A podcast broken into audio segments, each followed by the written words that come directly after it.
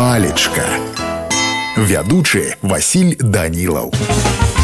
Прывітанне ўсім сёння сябры з вами разбярэм слова пакідзішча Лоўнік дае наступнае тлумачэнне Гэта абласное слово якое азначае той ці тая каго пакінулі з кім рассталіся назаўсёды Напрыклад сёння у сымона з'явілася пачуцця вялікага сораму перад людзьмі хіба гэта жарт жонка пакінула пакідзішчам стаў пісаў чарнашевич ну а ў мяне на сёння ўсё добрага вам настрою і нясумнага дня